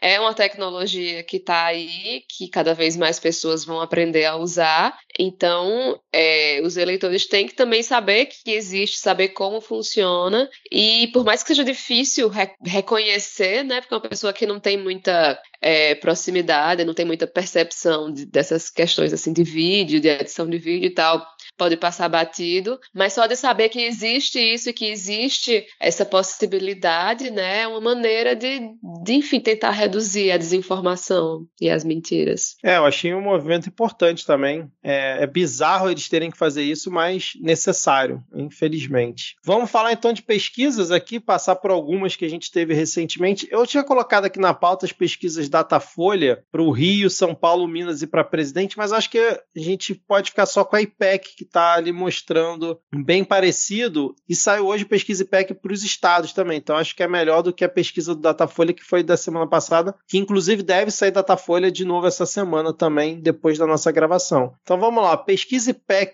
para presidente mostrou que o Lula oscilou dentro da margem de erro, mas oscilou de 46% para 47%, e o Bolsonaro caiu ali de 32% para 31%. Não, na verdade, o Bolsonaro, em relação à última, manteve, né? 31%, Lula foi de 46% para 47%, o Ciro manteve seus 7%, e Simone Tebet foi para 5%, a candidata que mais cresce no, no Brasil. Tudo, obviamente, dentro da margem de erro, mas é o cenário que nós temos, e nos votos válidos parece que está batendo 52% né, no primeiro turno, na pesquisa IPEC, e no segundo turno seria nesse momento, 54 para o Lula, 35 para o Bolsonaro, cenário novamente estável, né? E você vê que na pesquisa estimulada, Ciro Gomes e Simone Tebet estão empatados na margem de erro, né? Simone com 5% e Ciro com 7%. Então, assim, praticamente tá, tá, tá lá, os dois brigando pela terceira posição. Não, mas ele tá se esforçando para ganhar no primeiro turno, não se preocupe. ah, é. Então, é isso. Vamos ver como é que vai ser nas próximas semanas. Pesquisa IPEC para o governo do Rio de Janeiro. Muita gente comentou que a Datafolha, quando saiu, tinha dado uma disparidade em relação ao IPEC, mas a que saiu essa semana mostra o mesmo cenário. O Freixo deu uma crescida, então agora ele tem 27%, tá ali em segundo, e o Cláudio Castro 37%. O Cláudio Castro estacionou e o Marcelo Freixo cresceu. E no segundo turno, o Cláudio Castro oscilou de 44 para 43 dentro da margem de erro, mas o Freixo subiu de 37 para 41. Eu poderia puxar o meme do Ronaldinho Gaúcho e falar que estão deixando a gente acreditar. Mas eu, como um bom carioca, conhecendo o histórico do meu estado, continuo com os dois pés atrás em relação a isso, infelizmente. Vamos ver, assim, indo para o segundo turno, a gente já consegue pelo menos ter uma disputa ali mais direta entre os dois. Enquanto tá nesse é, primeiro turno, ainda tem o Rodrigo Neves com seus 6%, muita gente vai decidir em cima da hora, então eu prefiro aguardar mais um pouco. Mas deu um certo alento esse crescimento do Marcelo Freixo além da margem de erro e o Cláudio Castro permanecendo do jeito que estava. Para a gente fechar aqui, ó, pesquisa IPEC para São Paulo mostra que o Haddad continua ali em primeiro com 34%, deu uma caída de 36 para 34 dentro da margem de erro. O Tarcísio subiu de 21 para 22 também dentro da margem de erro e o Rodrigo Garcia subiu de 14 para 18. Então, além da margem de erro, continua ali brancos, nulos e não sabe não responderam 10% para cada um, né? Então ainda é uma fatia grande do eleitorado que não se decidiu e no eventual segundo turno o Haddad continua ali na frente com 10 pontos de vantagem em cima do Tarcísio, cenário mais ou menos estável em relação à última também. Algum comentário, alguma coisa que vocês viram além do que está na pauta, nos estados de vocês, ou fechamos por aqui? No meu estado eu não estou nem acompanhando, porque não importa quem ganhar, eu vou ficar triste, então foda-se.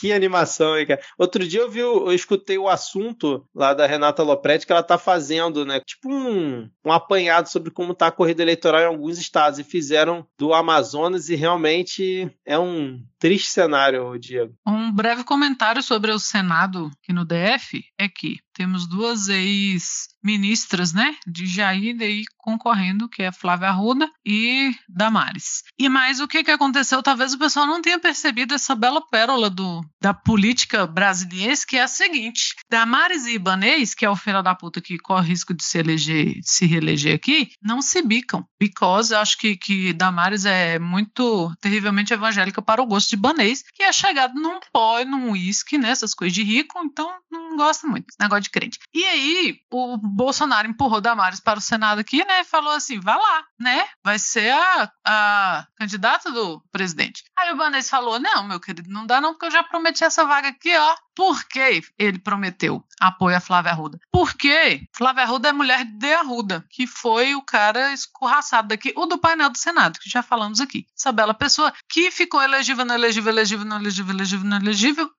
via das dúvidas, Banês falou: se esse cara se, se candidata, eu perco. Então eu vou apoiar a mulher dele. Então chegou pro Bolsonaro e falou: ó, já prometi esse apoio, não dá, não. Veja aí o que você faz com Damares. E o que que o Bolsonaro fez com Damares? Jogou embaixo do caminhão e foda.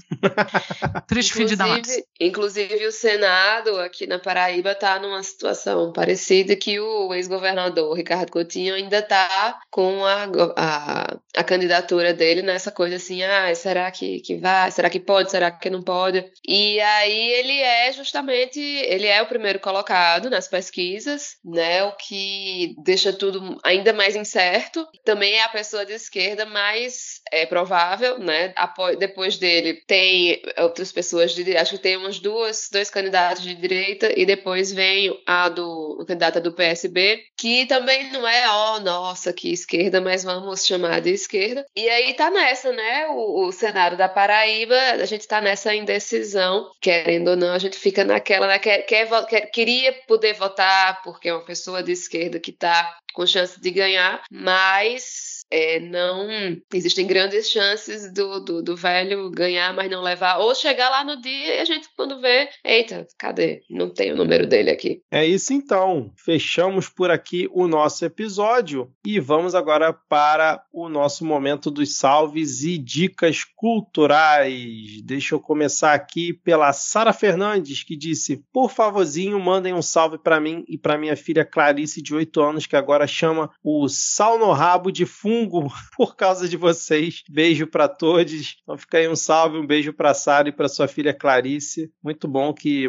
mais pessoas estejam usando o termo aí, fungo presidencial. Rose Matos 18, um salve da gatinha Lisa, organizadora de gavetas para essa bancada maravilhosa. Então, primeiro salve aí de gatinho que a gente tem nessa nesse episódio. O Rafael Lobate, chegou meu dia de pedir um parabéns desgovernado tal qual este país está há quatro anos, já que vou completar mais um ano de vida ou menos no domingo. Então, vamos guardar aí esse salve para o Rafael Lobate. Salve não, né? Parabéns desgovernado. Seguindo aqui o nosso salves, o sempre presente jornal Ataque. Disse o seu tradicional um abraço para o jornal Ataque. Um abraço. E o um lambejo para a mais nova integrante da família, a gatinha Luz Estrela, que foi adotada e causou ciúme nos hóspedes antigos da casa. Luz Estrela, que é um nome aí que entrega a idade do jornal Ataque, dizendo que ele é claramente um hippie da década de 60. Né? A Niam McLear, né, a, a querida Verena, me pediu: Quero um salve, seus lindos, meus últimos dias foram péssimos. É, é chama morar no Brasil, querido, infelizmente, né? E a arroba velha sacudida pediu um salve para a bancada, para o pessoal do Telegram do SPL, também ouvintes do Midcast, e lambeijos do gatinho Frajola. Arroba Rafael 99128825. É Pix? Eu quero um salve para Curitiba, um salve e um pix aí pro Rafael. Números, números, números.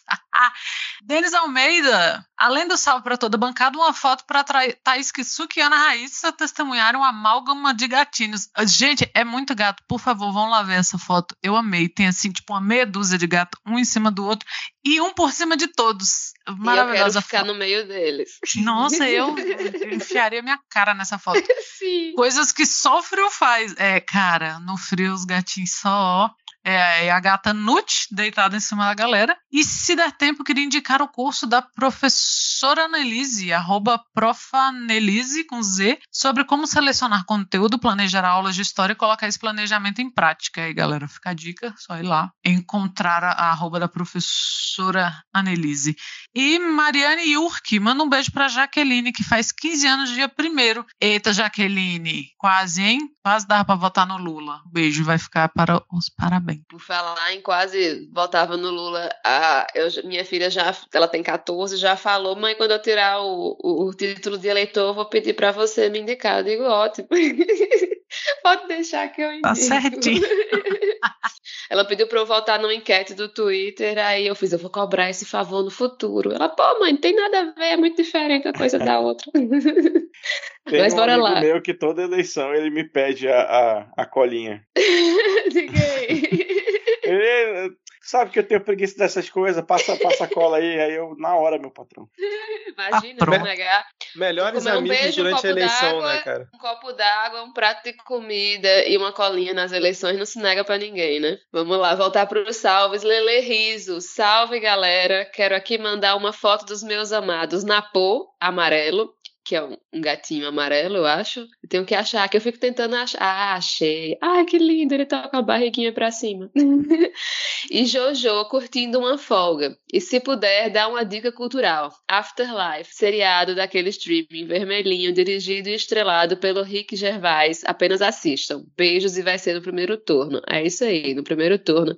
E eu gosto muito dessa série também, recomendo. É uma ótima comédia triste. Gatuno do Agreste, um salve pra mim. Salve, gatuno do Agreste. Joane Caroline, um salve pro meu ex-esposo, Lhama na Lama. Fiquei com ciúmes da história do leite condensado, mas compreendo. Beijos a todos do Midcast. Olha aí, cara. Salve da ex-esposa do Lhama na Lama, é isso? Muito bem, cara. Nosso leite condensado. Ana Raíssa, para os ouvintes que estão escutando aqui, por que você apelidou Rodrigo Hipólito de leite condensado do Midcast? Não lembro. Fui eu?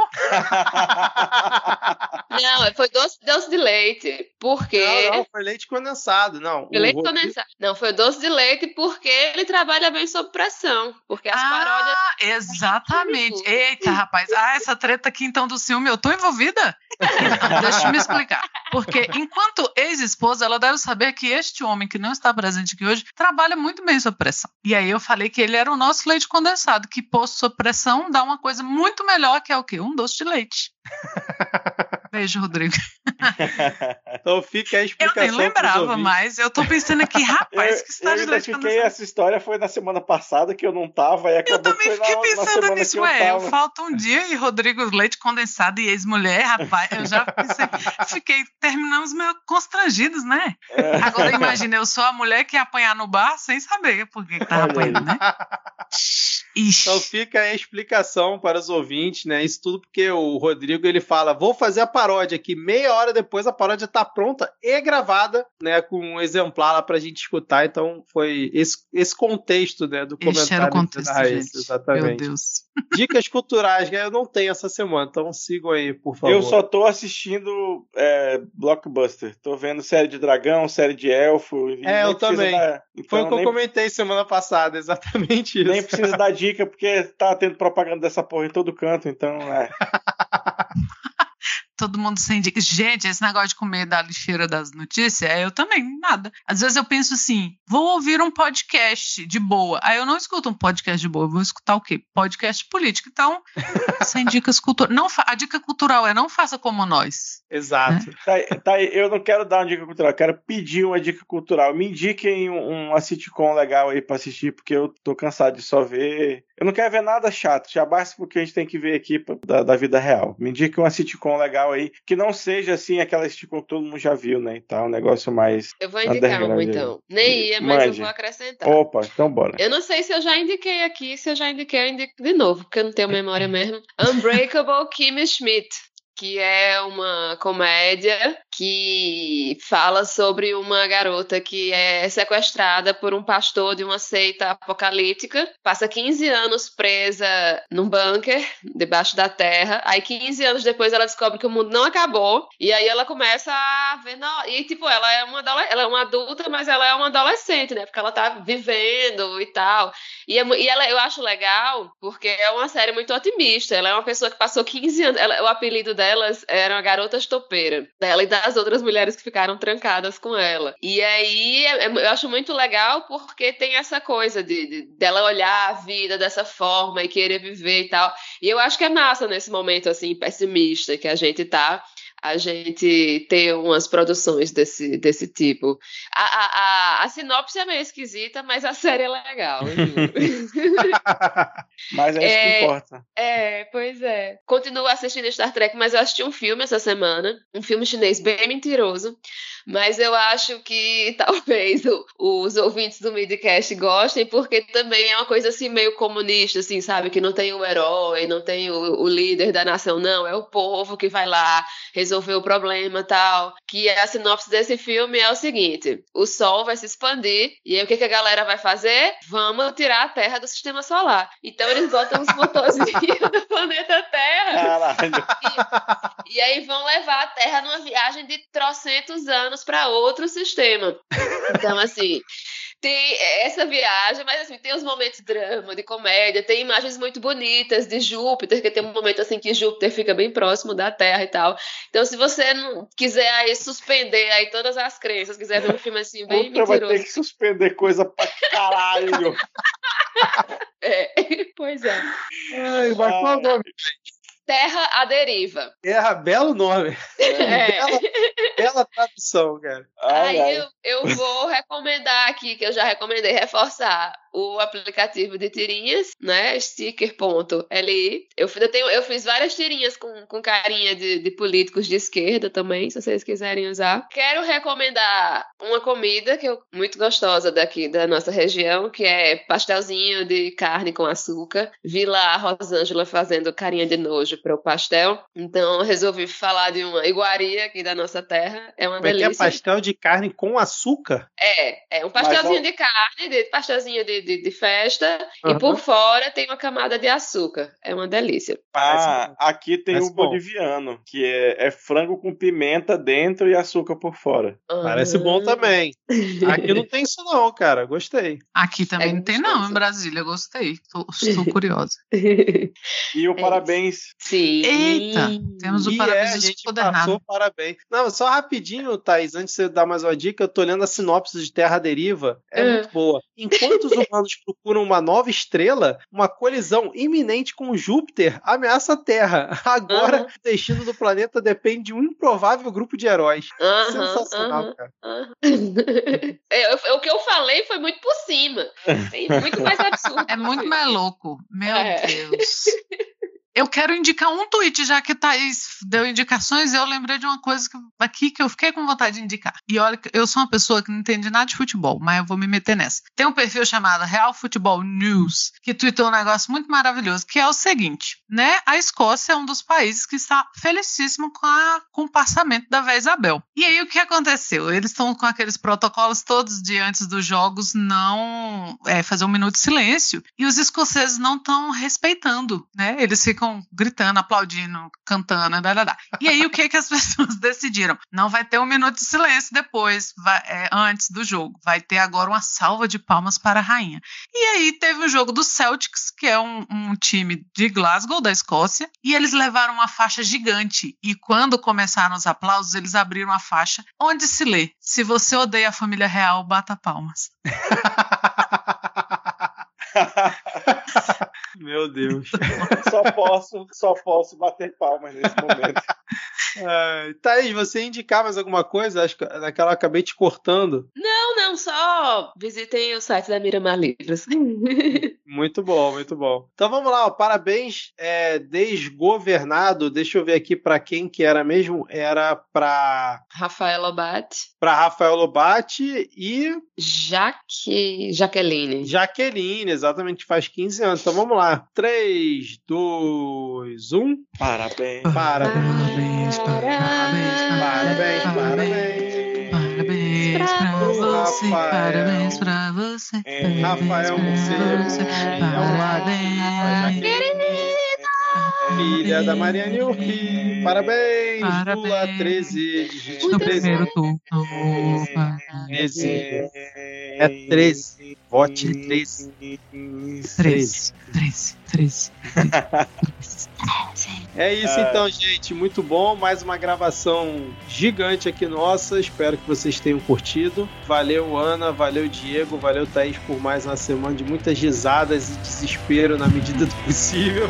E até a próxima semana. Valeu, tchau, tchau. Valeu, galera. Tchau, tchau.